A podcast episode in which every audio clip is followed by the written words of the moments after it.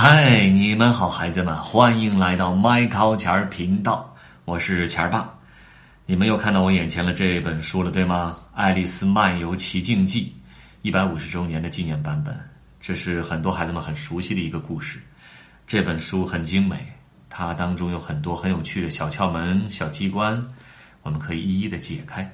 上次我们讲到，爱丽丝进入了一片茂密的森林，她又会遇到哪些奇怪的事情呢？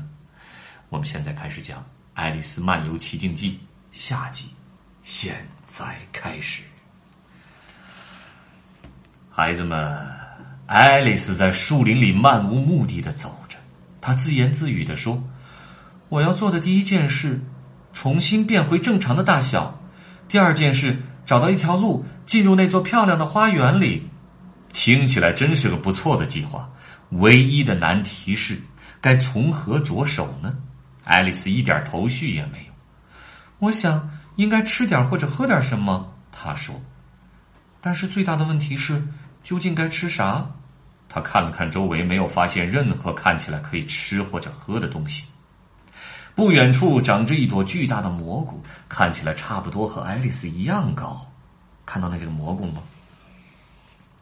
她踮起脚尖，越过蘑菇的边缘往上看，想看看上面是不是有什么东西。突然，孩子们，一只巨大的蓝色毛毛虫进入了他的视线。那毛毛虫坐在蘑菇的顶上，双手环抱，嘴里还叼着一根长管的水烟，静静的吸着。毛毛虫与爱丽丝就这样静静的对视了一会儿。终于，毛毛虫从嘴里取出了水烟管，懒洋洋的问道：“你是谁？”这可不是一个让人乐意打开话匣子的开场白。爱丽丝怯怯地说：“这会儿我，我也不知道我是谁了，先生。”“嗯，解释一下。”毛毛虫说道。“恐怕我无法解释，先生。”爱丽丝说。“您瞧，我现在已经不是我自己了。”“看不出来。”毛毛虫严肃地说。毛毛虫过于简洁的话语令爱丽丝有些恼火。毛毛虫看起来心情不太好。爱丽丝转身走开了。回来！毛毛虫在他身后叫道：“我有重要的话说。”这话听起来还行。爱丽丝掉头走了回去。控制你的情绪。就这话，爱丽丝尽量压住怒火。不是，毛毛虫回答：“哼，反正也没有其他事可做。”爱丽丝决定等一等，说不定等到最后，毛毛虫真会说点什么有价值的话。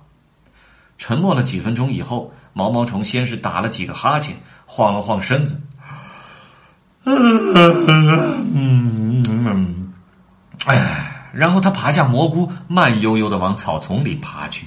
他一面爬一面说：“一边能让你变大，另一边能让你缩小。什么东西一边？什么东西另一边？”爱丽丝心想。蘑菇，毛毛虫回答。仿佛爱丽丝在大声问这个问题一样。说完，他便消失了。哦，天哪！就这样，爱丽丝通过这个蘑菇，你看，毛毛虫建议他要什么呀？讲话之前要想清楚，如果不是恰如其分的话，不如不说。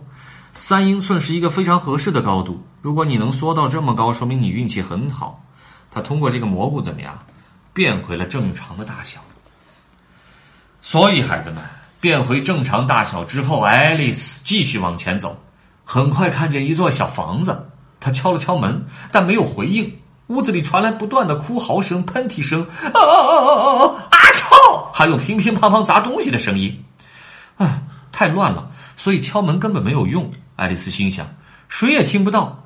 于是她干脆推开门走了进去。你们瞧，这是一间很大的厨房，孩子们。一个女人正坐在那儿照顾婴儿，爱丽丝非常肯定，她就是那个公爵夫人。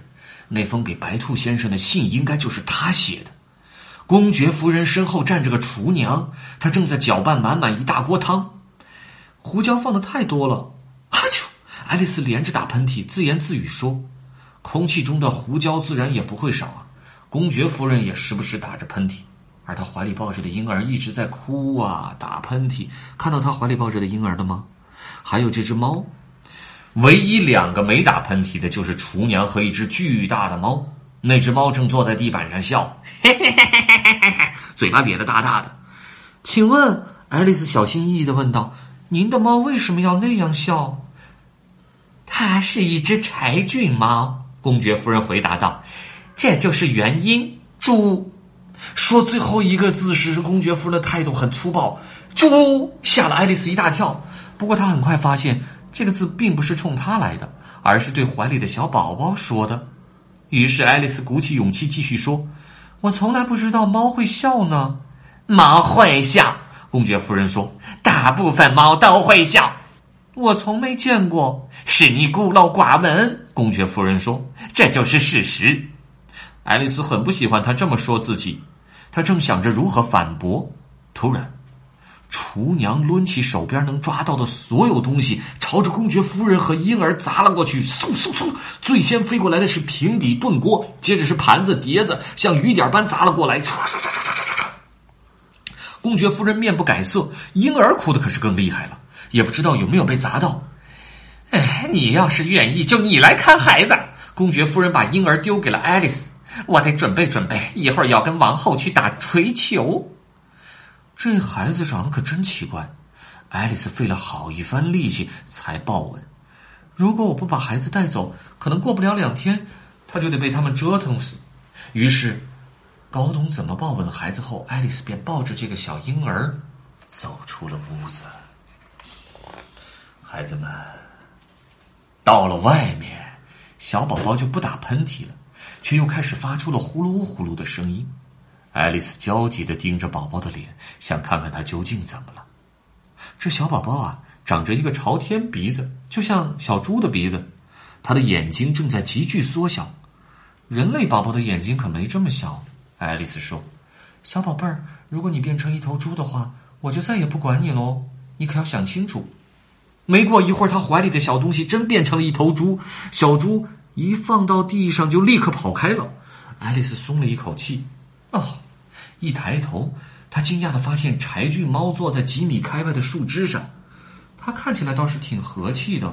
爱丽丝心想，虽然看起来和气，但是它还是有长长的爪子和细密的牙齿。爱丽丝觉得还是应该以礼相待。柴郡猫，他开口道：“您可以告诉我该走哪条路吗？”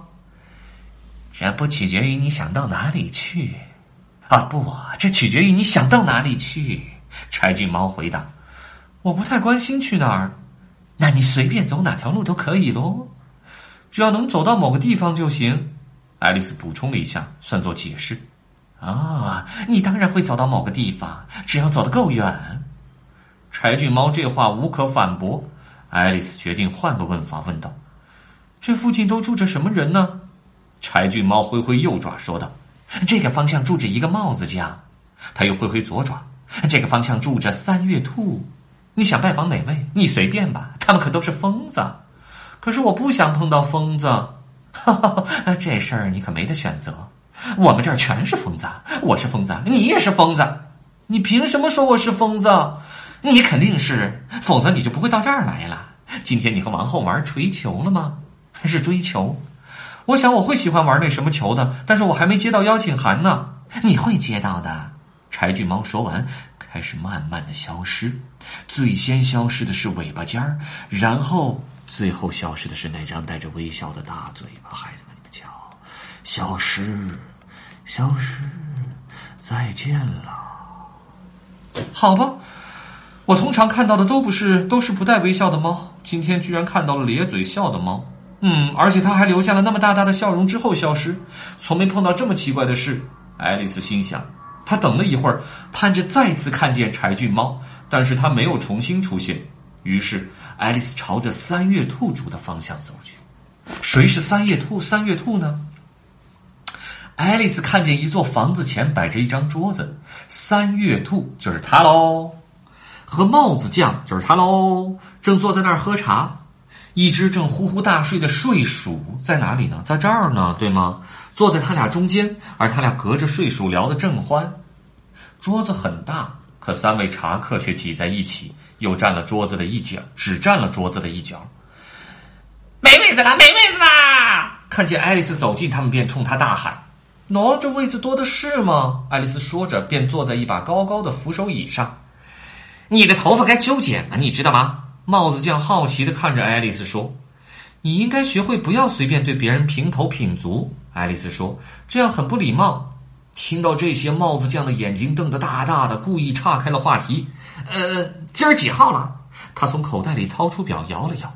爱丽丝想了想，回答：“四号了。”差了两天。帽子匠叹息道：“我告诉过你，不能给表上上黄油。”他怒气冲冲的盯着三月兔说。这可是最好的黄油！三月兔好声好气的回答。哎，这只表可真有意思。爱丽丝说：“只显示日期，却没有时间。”没必要显示时间。帽子匠说：“这里永远都是六点整。”哈哈，孩子们，你看翻一翻会出现什么？发疯茶会。哦，我看我还是不想发疯。所以这里才摆了这么多的茶具，对吗？是的，就是这个原因。帽子匠说：“这里永远都是下午茶时间，我们没时间来清洗茶具，所以你们围着桌子转，换着座位坐。一点没错，你猜对了。”帽子匠一边说一边换位子。睡鼠刚刚醒过来，也跟着换了位子坐。三月兔坐到睡鼠之前坐的位子上，爱丽丝则坐到了三月兔之前坐的位子上。她觉得自己更不舒服了，因为三月兔刚刚把牛奶罐打翻在盘子里。我觉得不该，别说了。帽子匠粗鲁的打断他，爱丽丝实在受不了了，猛地站了起来，准备离开。睡鼠又昏睡了过去。另外两个茶友谁也没注意到爱丽丝已经走了，尽管她不时的回头看了又看。最后一次回头，她看见那两个小家伙，那两个家伙正把睡鼠塞到了茶壶里。你们看，啊，这儿太疯狂了，我绝对不会再回到那里了。爱丽丝说：“这辈子从没参加过这么愚蠢的下午茶 party。”是挺愚蠢的啊，孩子们！哇，白皇后来了。走着走着，爱丽丝注意到一棵大树，树上树干上有一扇门。这可真奇怪，她心想。不过今天一切都很奇怪，对吗？最好还是赶紧进去吧。她走进去，发现自己回到了那间长长的大厅里。让她喜出望外的是，此刻的身高正好能出入那扇小门，而且门是开着的。爱丽丝大步走进一直想要进去的花园，突然传来了高亢的声音：“王后驾到！王后驾到！”爱丽丝慌张的四处张望，一支庞大的队伍映入了眼帘。走在前面的是士兵和大臣们，队伍最后出现的是红心国王和红心王后，就是他们俩。红心国王和红心王后。王后看见爱丽丝，停了下来，问道。小孩儿，你叫什么名字？口气非常严厉。我叫爱丽丝，见到你很荣幸，王后殿下。爱丽丝很有礼貌的回答，但转身又想：哎，他们只不过是一副纸牌而已，没什么好怕的。他是谁？王后又指着一个园丁问道。那个园丁正把白玫瑰刷成红色的。我怎么知道？爱丽丝回答。她为自己的勇气感到吃惊。王后立刻尖叫了起来：“拉出去，砍头，砍头！”胡说八道！爱丽丝果断的大声喊道。红心王后居然就这么闭上了嘴。队伍继续往前走。离开后，王后冲着爱丽丝大声喊道：“你会玩锤球吗？”爱丽丝喊了回喊了回去：“会。”那就一起来吧！王后咆哮道。爱丽丝一起加入到了行进的行列。想知道接下来会发生什么？就这样，他们来到了追球场。王后喊了一声：“喝酒，各位！”听到命令，大家慌忙四散。孩子们，爱丽丝这辈子都没见过这么奇怪的追球赛。比赛用的球居然是活生生的刺猬，在哪里呀？是这些吗？这是树，好像。刺猬在哪里？啊？啊，然后而球杆则是如假包换的火烈鸟。我的天哪！士兵们弓起身子扮成球门，玩球的人同时同一时间齐齐的挥杆击球，噗噗噗噗，而且根本不按次序来。很快，王后就开始暴躁起来，不是大吼砍掉他的脑袋，就是大叫砍掉他的脑袋。被王后判了死刑的犯人都被士兵给抓走了。士兵一走，球门自然也就没了。没过多久，追求比赛场上就剩下国王、王后和爱丽丝。其余人全被逮捕了，啊！他们可真是喜欢砍头啊！爱丽丝心想。最后还有人活下来吗？他正琢磨着如何才能不引人注意的溜走，忽然听到远处一个声音大喊：“全体集合，开始审判！”是什么样的审判呢？爱丽丝很好奇呀，她慌忙跟着国王和王后去看热闹。然后，哦，天哪！哇，这也好拍拍！爱丽丝赶到时，红心国王和王后已经高高坐在了宝座上面。他们坐在哪里呀，孩子们？他们坐在哪里呀？啊，我们在这儿，在这儿，在这儿，在这儿。周围聚集着一群群人，还有各种各样的飞禽走兽，还有一整副扑克牌。红桃 J Jack 带着镣铐站在所有人的面前。审判庭最中央有一张桌子，上面放着一大盘的水果馅饼。白兔先生站在红心国王身边，一只手拿着一只喇叭，另一只手握着一卷羊肉卷、羊皮卷、羊皮卷。啊，一卷羊皮卷。传令官宣读诉状。国王说：“听见这话，白兔先生将喇叭吹了三响，戴上眼镜，然后展开了羊皮卷。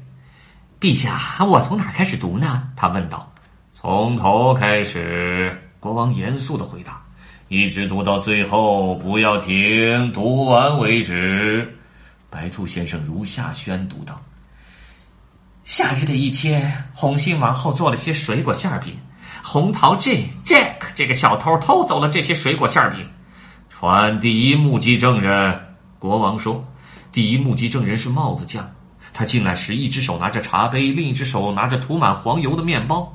请恕罪，陛下。”他开口道：“我本来不应该带这些东西进去啊，可是传召我的时候，下午茶还没有结束呢。”你的下午茶是从何时开始的？国王问道。“三月十四日。”帽子匠说。正在这时，爱丽丝身上感到一阵奇怪，她又开始变大了。孩子们，这让她完全顾不上聆听接下来的对话了。这时，国王说道：“传下一个证人。”爱丽丝吃惊的念道：“爱丽丝吃惊的是，白兔先生竟然念道：‘爱丽丝啊，我在这儿！’他一下跳了起来。你对本案了解多少？我一无所知。”爱丽丝回答。“嗯，这很重要。”国王对陪审团说，随即他拿出一个笔记本，念道：“第四十二条规定，所有身高超过一英里的人必须离开法庭。”可是我身高还不到一英里，爱丽丝说道。“你有，随便你。可是我绝不会走的。”爱丽丝说道。“砍下他的头！”王后扯开嗓子大喊。可是谁也没动。“我不怕你们。”爱丽丝说，“你们只不过是一副扑克牌而已。”听见这话，啪！所有的扑克牌都跳起来，朝着爱丽丝飞扑了过来，刷刷刷刷刷刷！啊！爱丽丝尖叫了一声，正要把这副扑克牌挥开呢，却发现自己躺在河的岸边，头枕在姐姐的膝上，姐姐正帮她把落到脸上的几片枯树叶子给拂开。醒一醒，亲爱的爱丽丝，姐姐说：“哎呀，你这一觉睡得可真沉。”姐姐，我做了个好奇怪的梦。爱丽丝开始说着。他把还能记起的梦境统统讲给姐姐听，也就是你们刚刚看过的那些奇遇。孩子们，讲述的时候，爱丽丝闭起眼睛，仿佛那些梦中出现的奇特生物们就在她的身边。长长的草叶在脚边沙沙作响，仿佛白兔先生匆匆跑过。受到惊吓的老鼠在附近的池塘里哗啦哗啦的划着水跑了。爱丽丝仿佛听到。三月兔和朋友们的那场永无止境的茶会传来叮叮当当的茶杯响，还能听到红心王后用尖利刺耳的声音下令砍掉他们的头。猪宝宝又回到了公爵夫人的膝头，阿丘阿丘的打喷嚏，盘子碟子就在他们周围乱飞。爱丽丝一直讲下去，她知道只要一睁眼就会回到那无聊的现实世界。小草只是被风儿吹得沙沙响，池塘也只是因为摇荡的芦苇而泛起阵阵涟漪。孩子们，茶杯的声音会变成羊群脖子上的铃铛声，王后的尖叫声也只不过是牧童的叫嚷声。他知道，猪宝宝的喷嚏声也会变，变成繁忙的农场上的嘈杂声。不过，只要他闭上眼睛，他就能半信半疑的认为自己还在那奇境中。嗨。孩子们，这个故事就讲到这儿了。其实是爱丽丝做了一场梦，对吗？但是谁知道这场梦是真的是假的呢？我觉得你们也可以想一想你们做过的那些奇特的梦，也许你们会得到一个比《爱丽丝梦游奇境》更有意思的故事，对吗？对吗？你们说对吗？比方说，就像这样，啊，比方说，就像这样。好了，孩子们，如果想听到更多更精彩的故事，不要忘记上微信搜索“钱儿”两个字，加入麦考钱儿频道的微信公众账号就好了。我们下次故事时间再见喽，V N，，拜拜。